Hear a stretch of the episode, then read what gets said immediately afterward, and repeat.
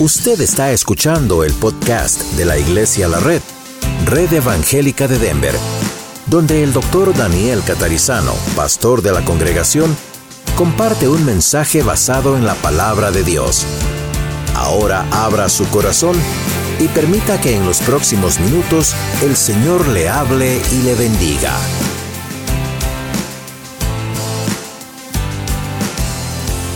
Muy bien, hoy vamos a hablar acerca de nadie, nada puede reemplazar a Cristo. Así es, nadie puede reemplazar a Cristo. Vamos a abrir nuestras Biblias en Colosenses capítulo 2, versículos 6 al 17. Colosenses es una epístola, una carta escrita por el apóstol Pablo a la iglesia en la ciudad de Colosas. De ahí viene el nombre Colosenses. Y Colosenses. Si usted no tiene una Biblia en este momento en su celular o si usted no tiene una Biblia de páginas, como muchos de nosotros también, levante su mano y los sugieres le van a alcanzar una Biblia y ese es nuestro regalo para usted, se la lleva a casa. ¿Ok? Pero nos gusta que sigamos la palabra de Dios. ¿Ok? así que si no tiene una Biblia, levanten la mano sin ninguna pena, muy bien, ahí está. ¿Ok? Si tiene una Biblia en casa, bueno, ok, a veces la puede usar y después regresar. Pero si no tiene una Biblia y quiere tener una Biblia allí en español, levante su mano, le acercamos una y ese es nuestro regalo. Vamos a estar mirando acerca de este asunto cuando vemos un título así en un mensaje como nada puede reemplazar a Cristo. Nuestra primera reacción puede llegar a ser, oh, ya, por supuesto, nada puede reemplazar a Cristo. Sin embargo, Déjeme decirle que aunque sabemos esto intelectualmente, que nada puede reemplazar a Cristo, de pronto usamos cosas que lo reemplazan. Entonces vamos a mirar esto. En Colosenses capítulo 2, versículo 6,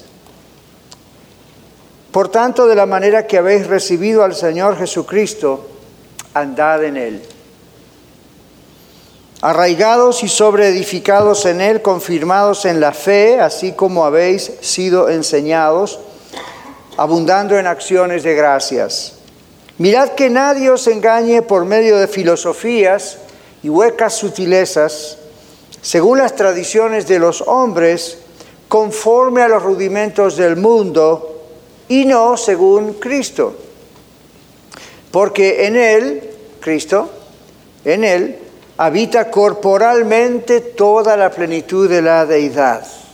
Y vosotros estáis completos en Él, que es la cabeza de todo principado y potestad. En Él fuisteis circuncidados con circuncisión no hecha a mano, al echar de vosotros el cuerpo pecaminoso carnal en la circuncisión de Cristo. Sepultados con Él en el bautismo, en el cual fuisteis también resucitados con él mediante la fe en el poder de Dios que le levantó de los muertos. Y a vosotros estando muertos en pecados y en la incircuncisión de vuestra carne os dio vida juntamente con él, perdonándoos todos los pecados, anulando el acta de los decretos que había contra nosotros, que nos era contraria, quitándola del medio y clavándola en la cruz. Y despojando a los principados y a las potestades, los exhibió públicamente, triunfando sobre ellos en la cruz. Por tanto, nadie os juzgue en comida o en bebida, o en cuanto a días de fiesta, luna nueva o días de reposo. Todo lo cual es sombra de lo que ha de venir, pero el cuerpo es de Cristo. Amén. El tema principal aquí cuando decimos que nada puede reemplazar a Cristo en nuestras vidas es realmente andar en Cristo. Aquí en el primer texto dice, en el primer versículo dice, de la manera que habéis recibido al Señor Jesucristo. ¿Cuántos de ustedes han recibido al Señor Jesucristo? Ahora dice, de la misma manera que hemos recibido a Cristo, hay que andar en Cristo. Y vamos a explicar qué significa esto, pero la idea es mantener la doctrina que aprendimos acerca de quién exactamente es Cristo. Para los que estuvimos en la escuela de vida hace una hora atrás, estuvimos viendo, estamos siguiendo la carta a los filipenses versículo por versículo por versículo. Y estamos apenas en el, en el capítulo 2, así que si usted quiere acompañarnos, todavía eh, no se ha perdido tanto, ¿verdad? Pero en ese capítulo 2 hoy veíamos que la Biblia claramente nos dice Jesucristo es Dios. Jesucristo no es alguien creado por Dios, como dicen algunas sectas. Jesucristo no es alguien que apareció de la nada, Jesucristo siempre existió. Lo que ocurrió fue que Él, dice en Filipenses 2, vino a ser en forma de un ser humano para poder vivir entre nosotros y pagar por sus pecados y los míos, cargándolos Él en la cruz. Ahora, este texto básicamente dice lo mismo, en el sentido de que si nosotros hemos recibido al Señor Jesucristo, la idea es que nosotros recibimos todo lo que Jesucristo es. Si usted dice, bueno, pastor, yo recibo la idea de que Jesús vino al mundo y murió por mí, pero no creo que realmente era Dios hecho hombre, creo que más bien fue un ángel encarnado o creo que más bien, uh, Dios lo creó en ese momento. Si usted no cree todo lo que la Biblia dice acerca de quién es realmente la persona de Jesucristo, usted no está creyendo en el Jesucristo de la Biblia. Está creyendo en un Jesucristo inventado por falsas enseñanzas. La Biblia dice que recibimos a Jesucristo. ¿Cómo recibimos a Jesucristo? Con humildad, en humildad. Recibimos a Jesucristo y creímos, los que hemos creído, y creer significa algo que no es solamente intelectual, sino es una realidad de un conocimiento personal que tenemos de Cristo. Cualquiera puede creer. La Biblia dice los demonios creen y tiemblan ante la presencia de Cristo. El diablo cree, por supuesto. Antes era Lucifer, un ángel de luz, y sin embargo fíjense que no hay solución, no hay salvación para el diablo y sus demonios. Van a ir al infierno, no hay forma de vuelta para atrás. Y aun cuando lo han visto con sus ojos, no han creído. No es que no han creído intelectualmente en quién es Jesús, ellos saben que Jesús es Dios. Simplemente la creencia intelectual de quién es Jesús no es lo que salva. Lo que salva es porque Él es Dios y es el único que puede hacer algo por mí. Jesús, aquí tienes mi vida. Es una confianza absoluta en Jesús. Ahora bien, este texto nos habla de que conocer a Jesús no es solamente una instrucción que hemos recibido intelectual o religiosamente, sino dice andemos en Él. La idea aquí es que tenemos una realidad de conocer a Cristo personalmente. Si usted aún no tiene esa realidad, hoy la puede comenzar a tener. Y le digo comenzar a tener porque cuando uno pasa al frente en el templo o cuando uno hace en la banca una decisión por el Señor Jesús o hace alguna manera pública o se bautiza, ¿verdad? Que es lo que bíblicamente hay que hacer y lo hacemos aquí en la red. Eso es un primer paso. Usted no piense, oh, ya la tengo hecha, ya conozco al Señor, y todo está bien. Realmente es un primer paso. Realmente es entregar su vida, es darle el control de su vida al Señor. Y a partir de ahí, entonces el Señor toma su vida, le salva, ahora empieza a trabajar con usted. En mi caso esto ocurrió hace como 45, 46 años atrás y el Señor sigue trabajando conmigo y en mi vida y en la suya también. Entonces aquí dice, de la manera que hemos creído en el Señor, debemos andar en el Señor. Esto es lo que nos libra de caer en la falsa enseñanza de que debemos ganar la salvación. Eso es una falsa enseñanza. Si tuviéramos que ganar por portarnos bien o ser buenas obras o caridad, ganar la salvación, por demás murió Jesús, ¿para qué? Simplemente nos hubiese dicho, yo me quedo tranquilo acá en el cielo, pero ustedes en la, en la tierra pórtense bien, hagan obras de caridad, presten dinero, sean buenos maridos, sean buenas esposas, sean buenos hijos, y yo me quedo acá en mi trono tranquilo de gloria. Jesús no dijo eso. Jesús dijo, no hay forma de que a través de ninguna obra, a través de nada, una persona pueda reconciliarse con Dios y romper la esclavitud del pecado y romper la condenación eterna. La única persona que pudo hacer algo fue el Señor Jesucristo. Y ese algo es todo lo que usted y yo necesitamos. Es completo lo que el Señor Jesucristo ha hecho. Pero ¿qué significa entonces esto? Andar en Él. Andar con Él es, darle el control de su vida, es darle el control de mi vida. Vamos a mirar tres o cuatro expresiones claves aquí. La primera es arraigados. La palabra de Dios dice aquí arraigados en Él, arraigados. Esto significa enraizados, como quien echa raíces, con el resultado de que esas raíces nos mantienen bien afirmados. Hay un texto que dice que cuando estamos realmente afirmados en Dios, somos como las palmeras que florecen. El jueves estábamos leyendo un salmo que dice eso también y otros días lo hicimos también. Yo no sé si ustedes han visto las palmeras, pero es uno de mis árboles preferidos. Y usted dice, bueno, no es tan bonito como el pino, como el blue pine que tenemos aquí en Colorado. No tiene tantas hojas, no, no es tan majestuoso, pero observe, la misma Biblia usa el árbol de la palmera muchas veces si usted observa el Antiguo Testamento, el templo que Salomón edificó a Dios, adentro en su decoración tenía palmeras impresas. La idea de la palmera es muy importante porque si usted ha visto en los huracanes o en las grandes tormentas, la palmera básicamente va hasta el suelo, pero no se quiebra. Puede perder hojas, pero se dan cuenta que es el árbol que después vuelve a su posición original. Hay palmeras y palmeras, pero usted sabe de las palmeras que estamos hablando. Entonces, arraigados, ¿por qué la palmera hace eso? La raíz que tiene, el sistema de raíz que tiene la palmera lo hace tan fuerte, la hace tan firme, que venga lo que venga, la palmera está ahí. Y a menos que usted la arranque a hachazos o algo, la palmera va a estar ahí. Es más, a veces la palmera hasta parece que se seca, la palmera está ahí. Es como un palo que no lo mueven, porque la raíz es muy fuerte. Entonces la Biblia nos dice, cuando usted y yo nos arraigamos en nuestra fe en Cristo Jesús, fuertemente en Cristo, nada nos mueve. Entonces vienen falsas enseñanzas, vienen enseñanzas legalistas, vienen cosas que vamos a estar viendo ahora en el texto y nosotros seguimos firmes. Pero si su decisión por Cristo fue nada más mental y fue algo muy suave, usted no tiene raíces, mi hermano. Son muy, muy poquitas. La, tiene, pero ah, you know, está muy en la superficie. Y es como cuando uno va y arranca la hierba mala, ¿verdad? ¡Pum! Hacia así la arranca.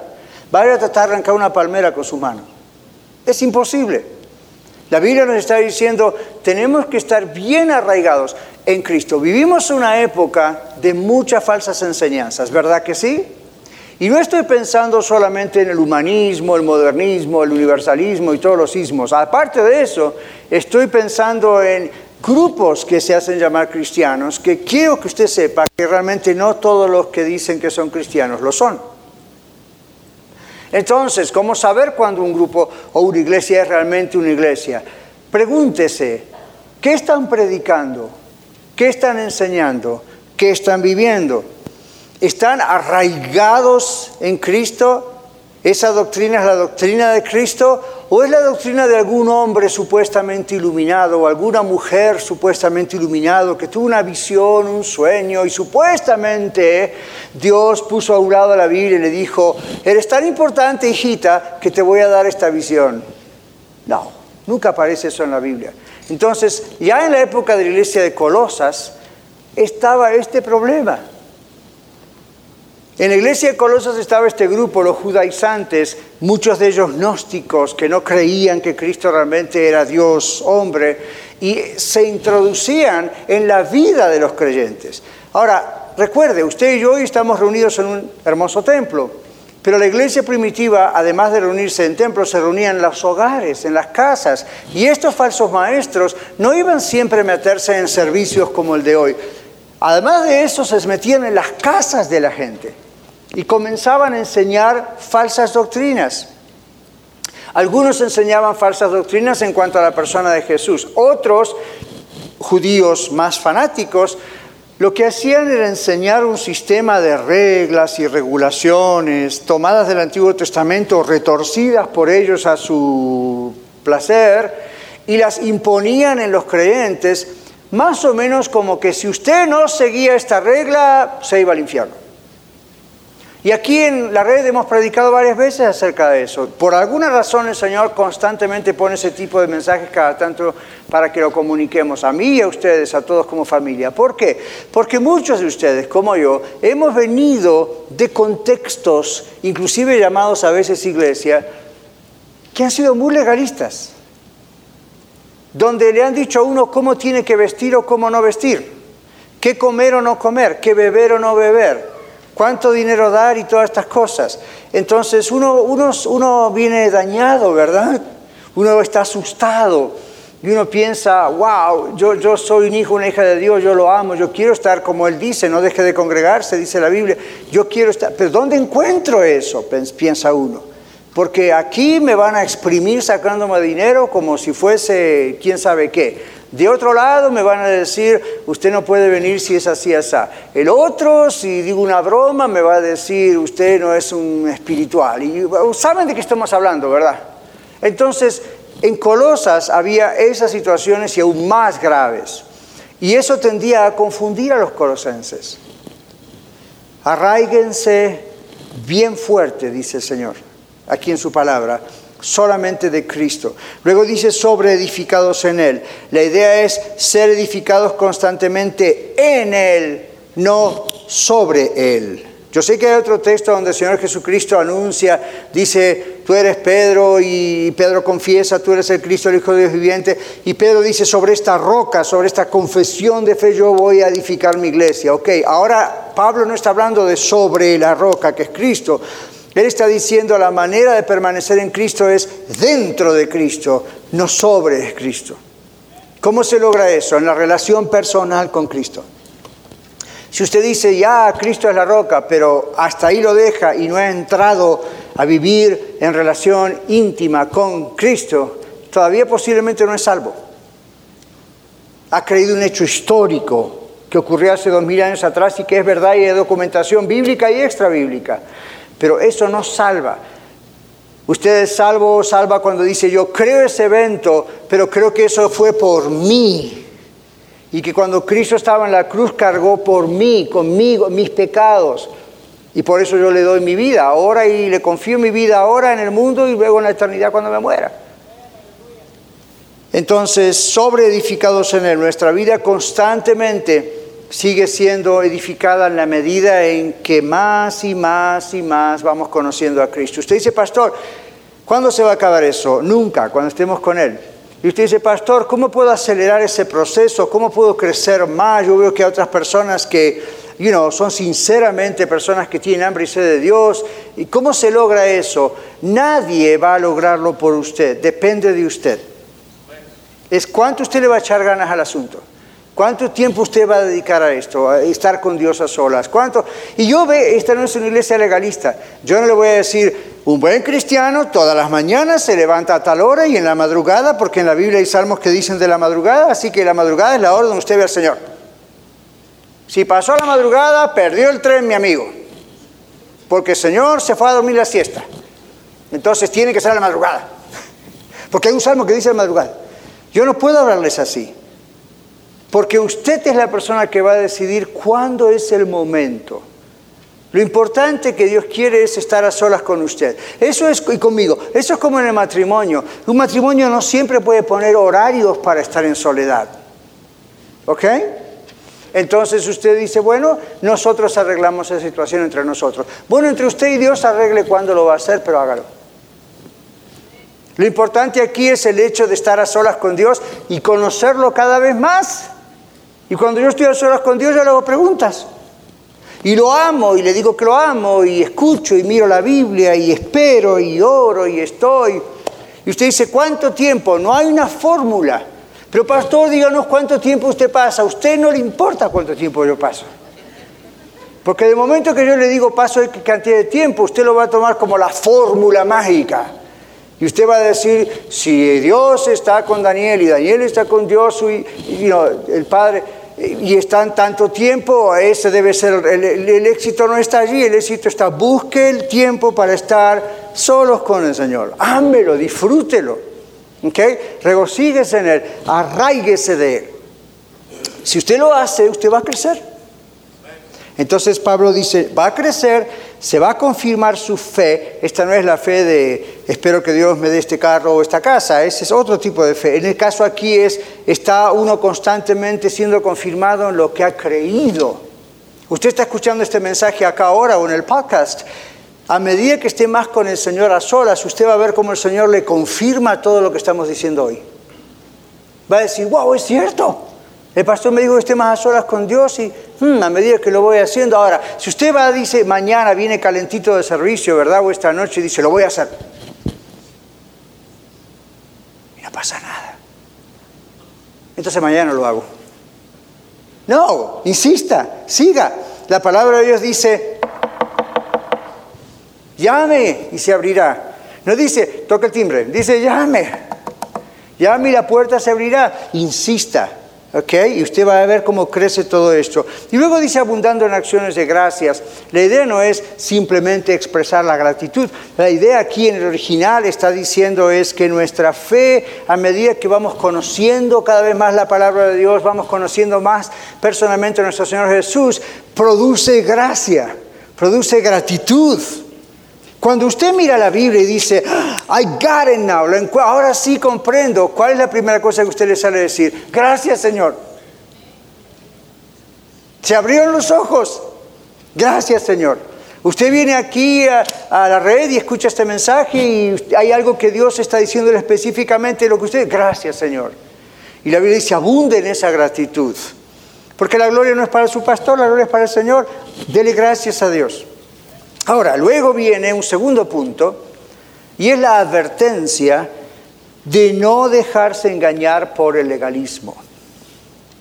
Dice que nadie los engañe. Este término en griego indica la idea de que nadie los asalte, que nadie les robe algo. Y luego dice con filosofías. La palabra filosofía no es una mala palabra, hay filosofía buena. Si uno va a la universidad de pronto estudia ciertas partes de la filosofía que no están realmente mal, pero Pablo la usa en el sentido contrario y dice huecas sutilezas. Y lo agrega allí a la idea de filosofías extrañas, tienen que ver con conceptos acerca de Dios, de Jesús y con conceptos legalistas. Las especulaciones vanas, dice él. Vano significa vacío. Estos eran los judíos legalistas, esos que les digo los gnósticos. Ellos practicaban lo que se llama el ascetismo técnicamente. Y ese ascetismo significa que usted va a, adquirir, más santidad y perfección moral si usted uh, renuncia a las cosas materiales o si usted renuncia a todo lo que no suene espiritual. Ok, acá voy a tocar algunos de los botones de esos que uno no quiere tocar. ¿Está listo? Sorry, yo soy el que está hablando, entonces ahí va. Ustedes se dieron cuenta que muchos de nosotros tenemos ciertas costumbres que adoptamos y ya las hacemos automáticamente. Cuando yo veo a una persona y lo saludo, o usted me saluda a mí, observó que a veces decimos, Dios le bendiga, hermano. Antes de ni siquiera decir hola, ¿Cómo está? Usted dice, bueno, es una cuestión cultural. Ajá. Está bien. Mientras sea una cuestión de bendición, está bien. Pero les aseguro que de pronto usted va a conocer en la realidad personas que utilizan esas frases casi como si fuese una cábala. Como tengo que decirlo. ¿Cómo no, no lo no bendije? Entonces uno piensa, ¿quién inventó eso? Ahora, yo también digo, Dios le bendiga, pero, pero mm, ya es una cosa que se me pegó y supuestamente es un nuevo idioma llamado Christianish. Hablamos inglés, español y Christianish, ¿verdad? Hay ciertas frases claves, hay ciertas cosas claves, hay ciertos ademanes claves, hay ciertas cosas. Y entonces hay personas entre ellos algunos de sus hijos, o jóvenes o no jóvenes, que no, que les pega eso, ¿verdad? Porque piensan, si yo acepto a Cristo, I'm going to be so weird, no voy a ser tan extraño, me voy a transformar en una persona extraña, y no, nunca voy a poder usar una ropa linda o agradable, o nunca, a mí la Biblia habla de modestia, la Biblia no llame la atención sobre usted, especialmente no sexualmente, pero la Biblia no habla de you póngase una toga, una falda como en la época de Jesús y camine como ellos y toda la historia. Pero ¿por qué les cuento esto? Porque ha habido, han habido grupos y todavía hay grupos, lamentablemente, que en vez de exaltar a Cristo, reemplazan lo que solo Cristo puede hacer en la vida con estas formas. y piensan que si usted habla de tal manera, se viste de tal manera, se mueve de tal manera, actúa de tal manera, usted es más santo. La santidad nunca se adquiere de afuera para adentro, la santidad es de adentro para afuera. Entonces, ¿cómo hablamos, qué decimos, cómo nos vestimos? Expresa lo que hay adentro nuestro. Usted no puede comprar la santidad en Walmart o en la tienda de su preferencia. Usted no puede venir acá y agarrar un pedacito de santidad y aplicársela. Eso viene de adentro. Estos legalistas judíos en aquella época tenían este problema. Cómo se lavaba la mano una. Todo lo ceremonial, ¿verdad? Cómo se lavaba la mano, cómo se vestía, cómo saludaba, cómo miraba, cómo a esto, cómo a esto. Entonces, quiero que sepa esto. Eso reemplaza a Cristo. Ahora mire lo que dice la Biblia que hizo Cristo. Él dice, Aquí Pablo dice, olvídese de esas tradiciones gnósticas. Algunos han hablado de la, han oído hablar de la Kabbalah. Kabbalah es algo que, sí, eh, que en Hollywood se ha puesto muy famoso. Okay, algunos ahora supuestamente eh, siguen una religión judía y la Kabbalah y Kabbalah y esas cosas, pero eso es poner la ley por debajo y exaltar las tradiciones, ciertas tradiciones judías. Eso es todo lo que están haciendo. Entonces ya estaba esto en aquel problema y algunos eran muy místicos. El misticismo es un estado espiritual o mental que pretende agradar a Dios por medio de ceremonias y ritos que hacen creer a la persona que es más santa. Entonces viene alguien y le dice a usted, yo sé que la Biblia dice esto, hermana o hermano, pero mire, Dios me dio un sueño. Y yo siempre, Dios siempre me habla por sueños. Hay dos cosas que pueden pasar cuando una persona dice que siempre Dios le habla por sueños. ¿Por qué hago el énfasis en la palabra siempre? Porque Dios puede hablarnos por sueños, ¿correcto? Ya, pero cuando dicen siempre, entonces yo digo, a esta persona le gusta mucho dormir y siempre está dormida, por eso tiene tantos sueños. O número dos, se olvida que Dios no va a hablarle siempre por sueños, porque Dios habla por medio de su palabra. Que por un sueño confirme algo, que por un sueño aclare algo, que por un sueño incite a investigar algo en la palabra de Dios, sí. Pero hermanos, yo ya en tantos años de servir al Señor he visto mucha gente en mi vida que tiene récords de tremendos sueños, pero no conoce la Biblia. Huya, escape son sueños que parecen muy lindos, muy espirituales y algunos hasta nombran versículos bíblicos. Ya pasaba en Colosas, watch out, tenga cuidado. Confíe en una persona o personas que están ayudándole a conocer la palabra de Dios y conozca la palabra de Dios. No se fíe de que siempre sueños, siempre visiones, siempre aquello. Los judíos de aquella época creían mucho en la comunicación de los ángeles hacia ellos. Algunos adoraban ángeles, otros decían los ángeles nos mandaron esto y lo otro. ¿Alguien puede reemplazar a Cristo?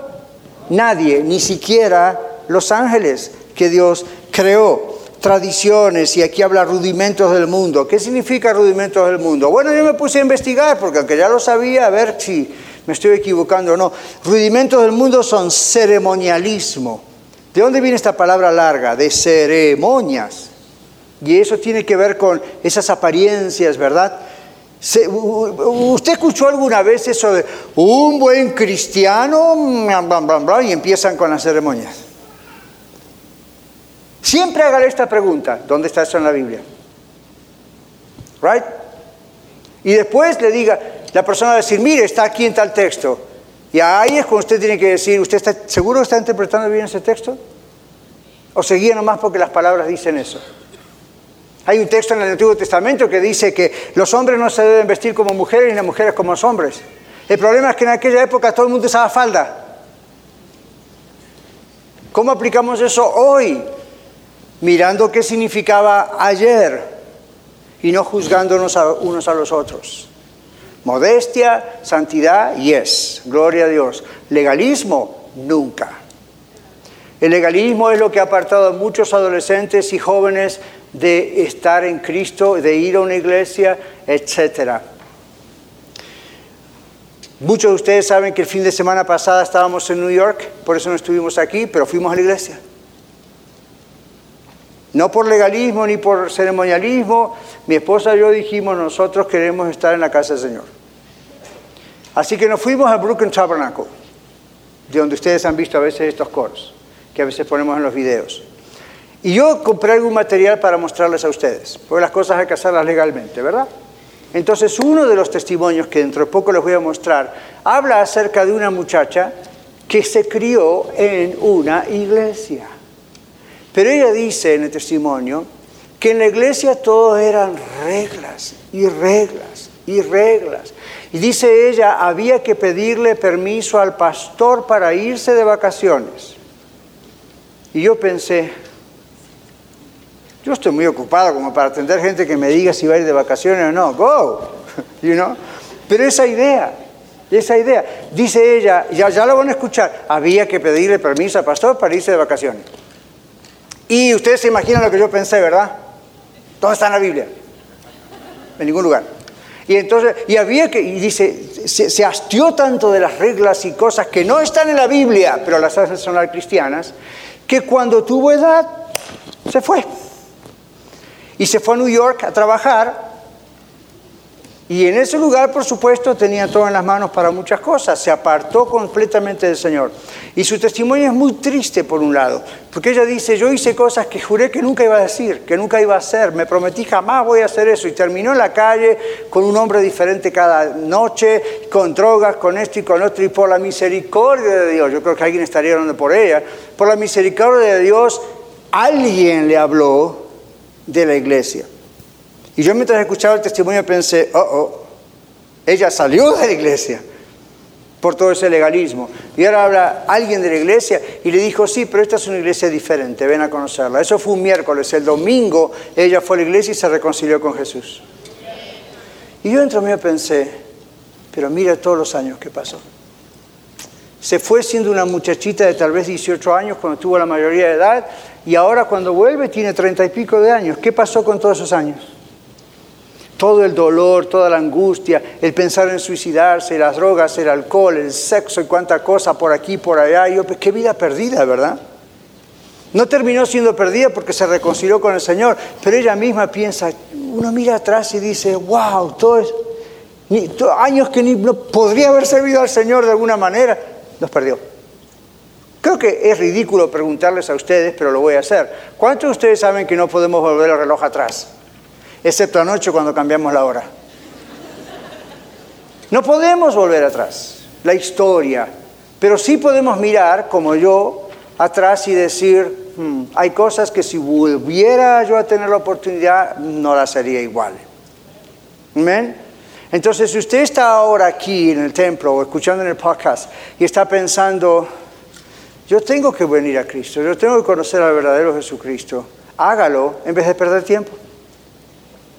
Y si usted ha sido dañada o dañado en alguna otra iglesia, o nosotros de alguna manera sin querer hemos hecho algún daño, reconcilie eso con el Señor. No es justo que usted viva esa vida apartada de Dios por malas experiencias que ha tenido. ¿Ok? Entonces aquí este es un problema que tenían los colosenses y todavía sigue en muchos lugares. Un tercer punto que quiero dejar con ustedes brevemente va de los versículos 9 al 15. Pablo habla aquí acerca de Jesús, la plenitud de la deidad. La idea es Cristo es Dios.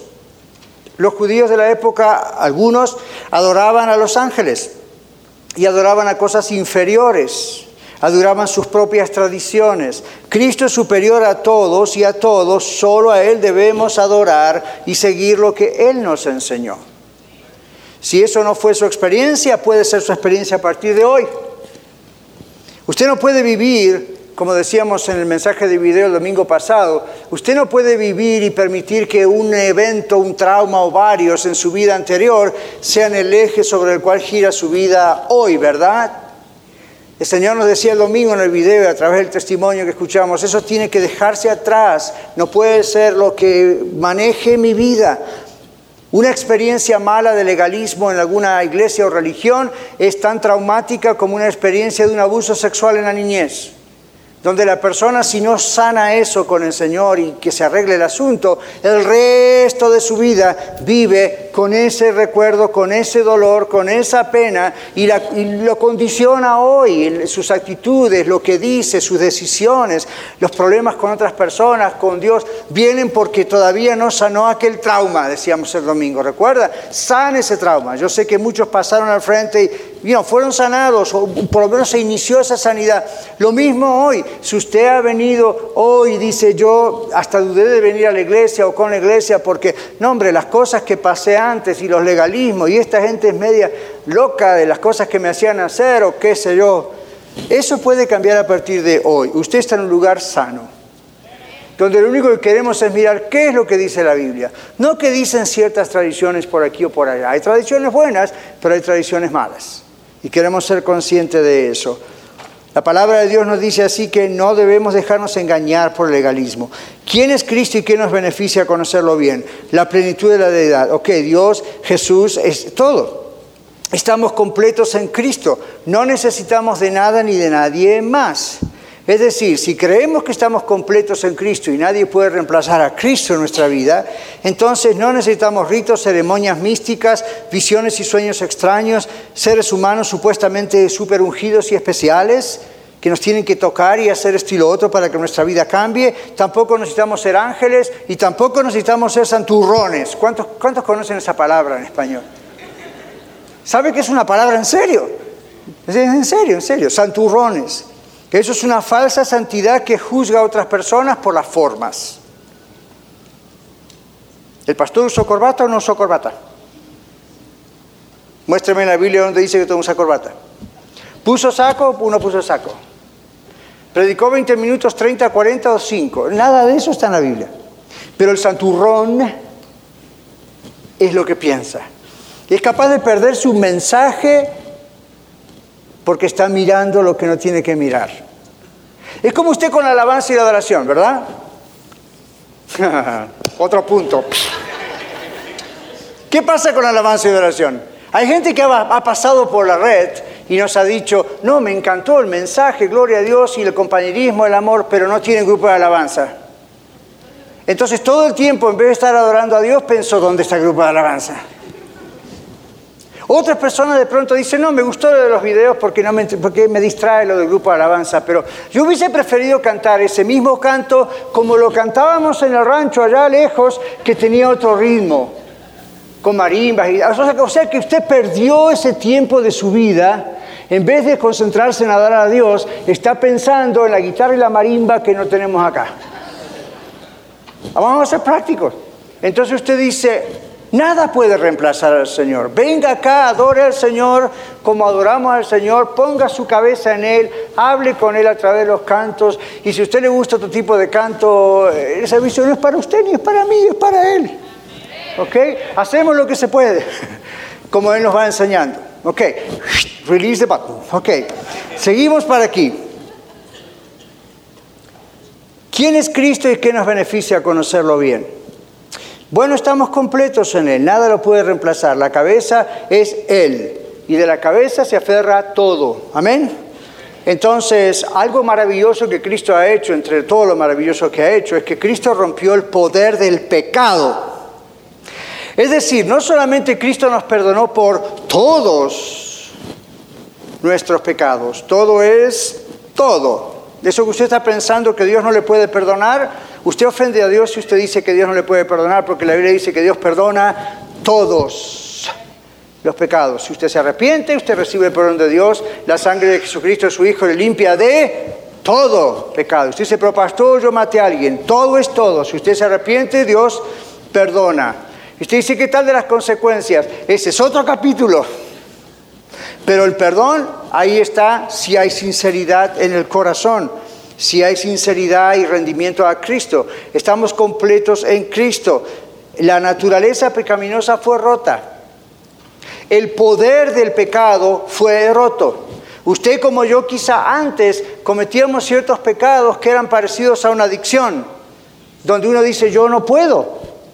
Pero sepa que Dios en Cristo rompió el poder del pecado. Es decir, usted y yo no estamos más esclavos del pecado.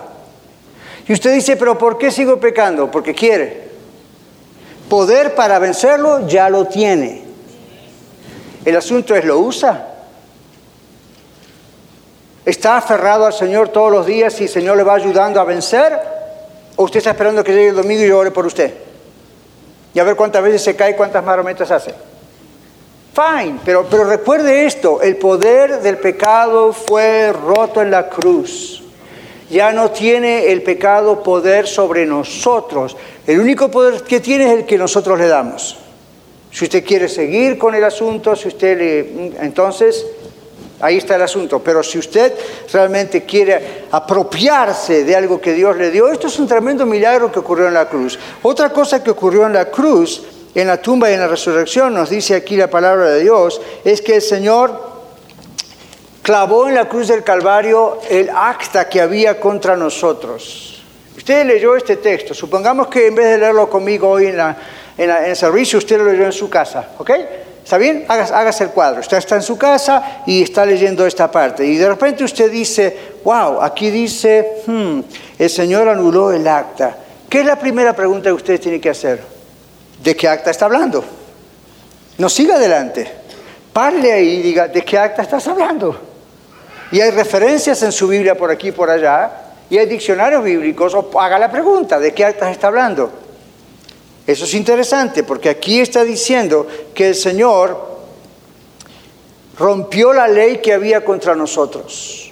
La ley en el Antiguo Testamento tiene la función de ser como un maestro una maestra que señala que nosotros estamos perdidos delante de Dios debido a nuestros pecados.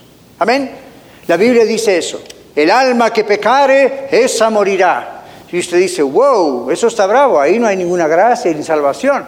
Lo que hace el Antiguo Testamento, Génesis a Malaquías, los diez mandamientos, Éxodo 20, Deuteronomio 6, son leyes para mostrarle a usted y a mí qué significa pecado delante de Dios. Son leyes para mostrarnos a usted y a mí el problema que tenemos delante de Dios. Gracias a Dios por el Nuevo Testamento.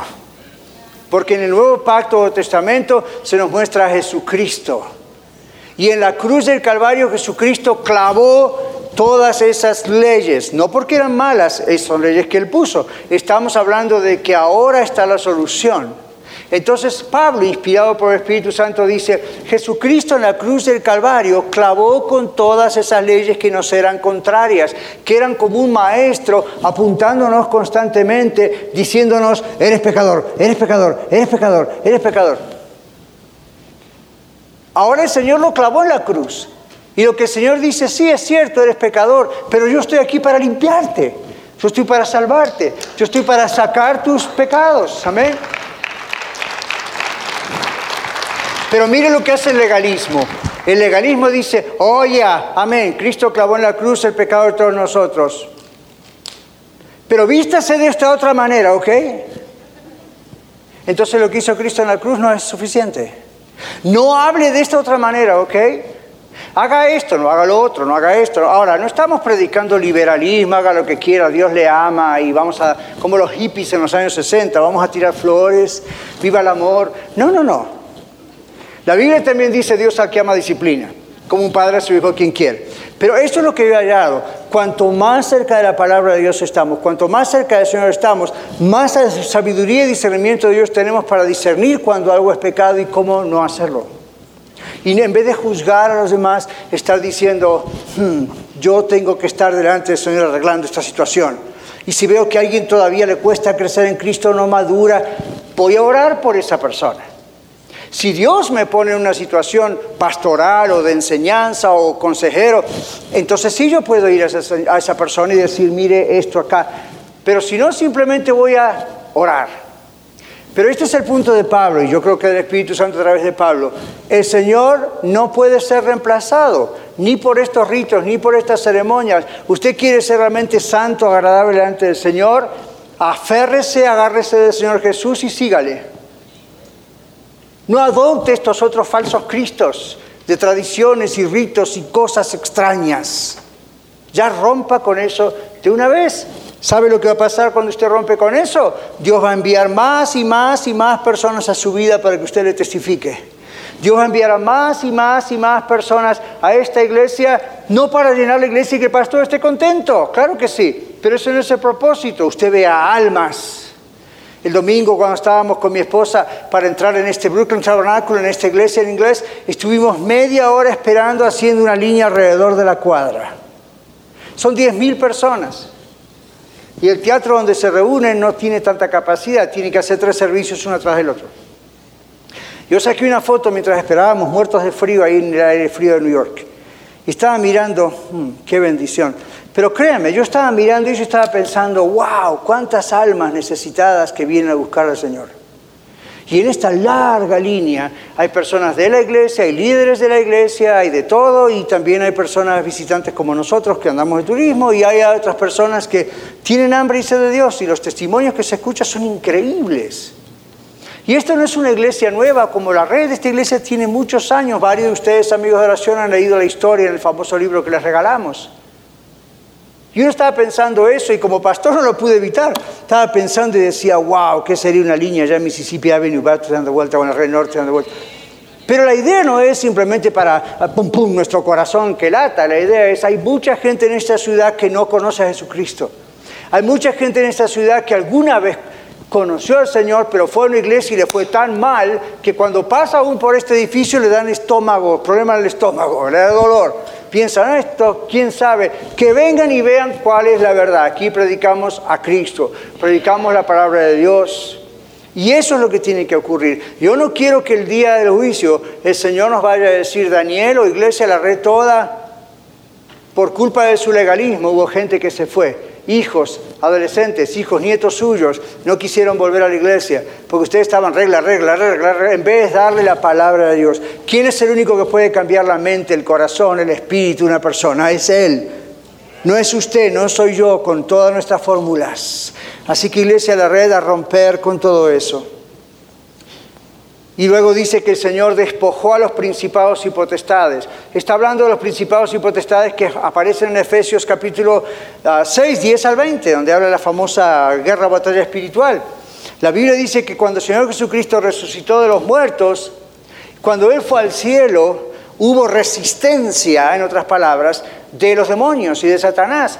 ¿Y qué dice este texto? El Señor Jesucristo atravesó eso, se deshizo de esa resistencia, los exhibió públicamente y la palabra en griego es la idea de los hizo un show y un espectáculo de ellos, triunfando sobre ellos en la cruz. Dice, por tanto, nadie los engañe a ustedes en comida, bebida, días de fiesta, días de reposo, si me reúne el sábado, el domingo, olvídese, dice. La ley es a la sombra del que había de venir. Sombra es como usted mira su sombra. Ustedes pueden quizá ver mi sombra aquí por los reflectores de la plataforma. Y esa sombra no es Daniel, esa sombra es un reflejo de Daniel. Yo soy Daniel. La ley que Dios dio en el Antiguo Testamento es una sombra que proyectaba a Jesús. Lo que salva no es la ley, es el Señor Jesús. Entonces Pablo usa ese ejemplo para decir, lo que salva no son judíos estos ritos, la circuncisión. ¿Circuncidó a su niño varón o no lo circuncidó? Porque Moisés dijo que debe circuncidarlo. Y ahora el Señor, a través de Pablo, dice, eso ya pasó. Ahora está Cristo. Todo eso era una sombra para mirar a Cristo. Y yo pensaba, mientras oraba con este mensaje, ¿Cuáles son esos problemas para nosotros hoy? Hoy nosotros no tenemos situación con el tema de la circuncisión como los judíos, pero ¿qué otros ritos o cosas o fórmulas ponemos en lugar de Cristo? Y tal vez las hacemos poner al mismo nivel de Cristo. No se puede. Él es el único que nos puede producir esa santidad a través de su Espíritu Santo. Dice, todo eso es sombra, semblanza. El cuerpo, dice terminando aquí, el cuerpo es de Cristo. La idea es la sustancia, la realidad de lo que es usted y yo, lo que es una iglesia, es de Cristo. No es de este rito, de esta ceremonia, de este legalismo, de esta regla de... Ay, ay, ay. Vamos a hacer una cosa, vamos a orar. Ustedes quizá tienen hijos, hijas, nietos, que hoy en día no están en una iglesia. Pero no están en una iglesia porque no conocen a Cristo o porque conociendo a Cristo se han separado de una iglesia. Algunos a veces me han dicho, pastor, yo amo a Jesús, yo quiero seguir a Jesús, pero no me gusta la iglesia de Jesús. Y eso es una contradicción de términos, no puede ser. Si realmente ama a Jesús, no puede no amar lo que Jesús inventó y creó, la iglesia. Pero también comprendemos lo que pasa, ¿verdad? Nosotros como seres humanos, comenzando por los líderes como yo, de pronto hemos arruinado la situación. Yo quiero que usted cierre sus ojos en este momento. Vamos a pasar un tiempito de oración. Si usted en este momento ah, siente que ha sido dañada o dañado por alguna iglesia en el pasado, perdónelos. Ellos han sido contaminados por otros antes de ellos y lo han transmitido a usted. Perdónelos. Usted no, no siga con ese trauma en la cabeza porque eso le va a hacer criticarlos y juzgarlos. Ya olvídese. Pero la otra cosa que usted, el Señor quiere que haga hoy es comience de nuevo. Sea usted un agente de cambio en vez de ser un agente de crítica constante. Si esas traumas llegaron a sus emociones, hasta entorpecieron de alguna manera sus relaciones, matrimonio, hijos. Si usted tiene hijos e hijas que son rebeldes, que no quieren estar en una iglesia, piense en estas cosas y diga, Señor, ¿dónde yo quizá estuve mal? Sin saber, por ignorancia. Y reciba el perdón de Dios. Si usted es una persona que nos visita y no conoce al Señor Jesucristo como su único y suficiente Salvador y dice, yo creo que no puedo ser cristiano porque me falta ser mejor, si usted supiese las cosas que hice, Dios le ama tal cual usted está en este momento. Quiero que lo sepa bien. Eso no significa que está de acuerdo con lo que usted ha hecho o está haciendo, pero significa que Él tiene poder para salvarle. Muchas gracias por escuchar el mensaje de hoy. Si tiene alguna pregunta en cuanto a su relación personal con el Señor Jesucristo o está buscando unirse a la familia de la Iglesia La Red, por favor no duden en contactarse con nosotros.